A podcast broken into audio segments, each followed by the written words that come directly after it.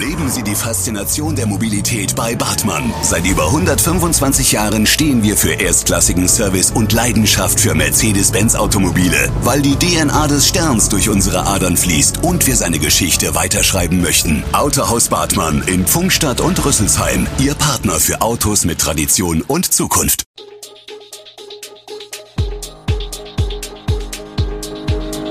Gude, unser morgendliches News Update. Das Wichtigste aus Südhessen für Sie im Überblick. Guten Morgen aus Darmstadt an diesem 15. Februar. Wie will Darmstadt den Parkdruck senken, wurde Friedhof wegen TikTok-Challenge verwüstet und fallen die Corona-Maßnahmen bald weg? Das und mehr hören Sie heute im Podcast. Es war das Aufregerthema des vergangenen Sommers, die Einführung der Parkraumbewirtschaftung an der Darmstädter Mathildenhöhe machte das Welterbe schlagartig zu einem der teuersten Flecken Hessens, 10 Euro pro Stunde fürs Parken sind seit August 2021 möglich. Heute, ein halbes Jahr danach, verfügt die Stadt über mehrere Erfahrungswerte. Auch wenn die Aufregung groß war, sagt die Verwaltung, der Parkdruck hat merklich abgenommen. Für abschließende Urteile sei es aber immer noch zu früh, was erst recht fürs Wuchsviertel gelte. Was ersichtlich ist, die Einführung der neuen Parkzone 4 hat zu Ausweichbewegungen in den umliegenden Bereichen geführt. Während die Parkfläche am Ostbahnhof seit Einführung der Bewirtschaftung zunehmend verweist, gilt das für die Parkreihen der Erbacher Straße, die sich auf der gegenüberliegenden Seite der Gleise befinden, umso weniger, hier hat der Parkdruck zugenommen. Das Bundeskabinett hat für ärmere Menschen einen Zuschuss zu den steigenden Heizkosten beschlossen. Davon werden in Darmstadt mindestens 1300 Haushalte profitieren. Beim Mieterbund Darmstadt seien schon etliche Anfragen dazu eingegangen, wie dieser in einer Mitteilung schreibt. Die Energiekosten für Heizöl, Gas und Fernwärme sind explodiert. Viele Haushalte befürchten, dass die nächste Energiekostenabrechnung sie in massive wirtschaftliche Schwierigkeiten stürzen wird, heißt es. Es sei zu erwarten, dass der Bundestag dem Gesetzesentwurf zustimmen wird, so der Mieterbund. Das Gesetz soll zum 1. Juni in Kraft treten. Danach könnte der Zuschuss ausbezahlt werden. Berechtigt sind Wohngeldbezieher, die zwischen Oktober 2021 und März 2022 mindestens für einen Monat Wohngeld bezogen haben. An Herz und Schmerz hat das Darmstädter Weinkontor in den vergangenen 40 Jahren einiges erlebt.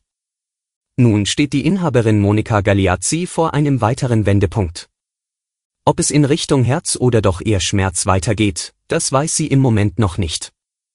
Mit 70 Jahren will sich Galeazzi langsam aus dem Geschäft zurückziehen und es in die Hände eines Nachfolgers übergeben. Am liebsten natürlich an jemanden, der ihr Konzept in ähnlicher Form weiterführt und, ganz wichtig, mit dem Herzen bei der Sache ist. Galeazzi verkauft in dem kleinen Laden im Martinsviertel mehrere hundert Weinsorten.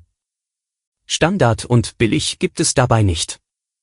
Das wollen auch unsere Kunden nicht, sagt sie und lacht. Wir blicken in den Kreis Darmstadt-Dieburg. Im Ortsberger Stadtteil Hering haben Unbekannte den Friedhof verwüstet und im Ort hält sich das Gerücht, dass es sich dabei um eine TikTok-Challenge gehandelt haben könnte.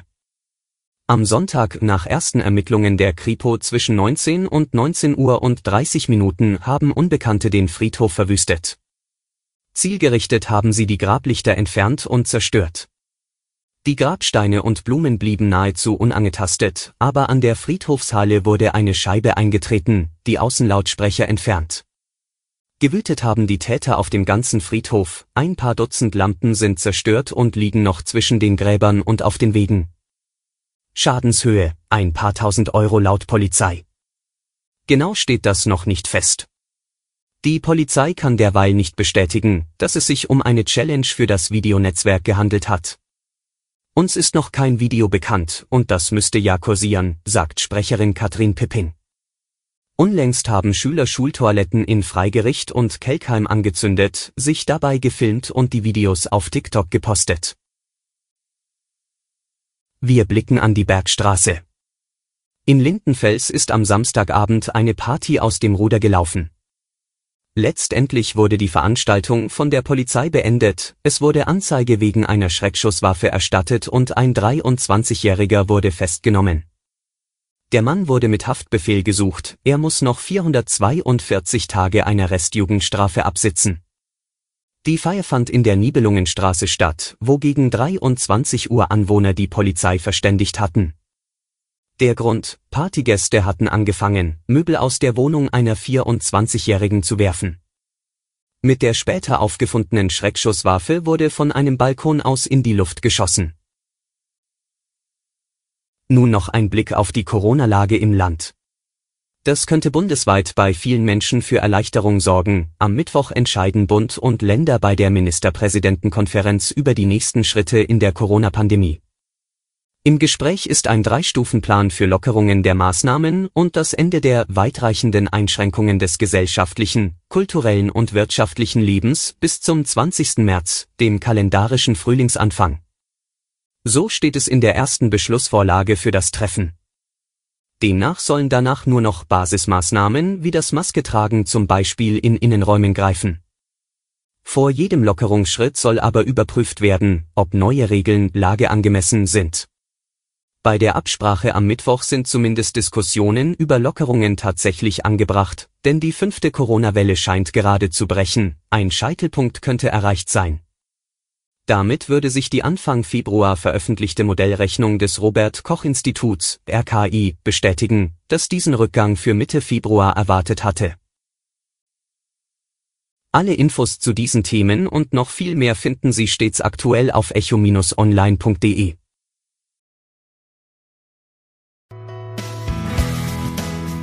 Gute Südhessen ist eine Produktion der VAM von Allgemeiner Zeitung, Wiesbadener Kurier, Echo Online und Mittelhessen.de. Redaktion und Produktion die NewsmanagerInnen der VAM. Ihr erreicht uns per Mail an audio.vam.de.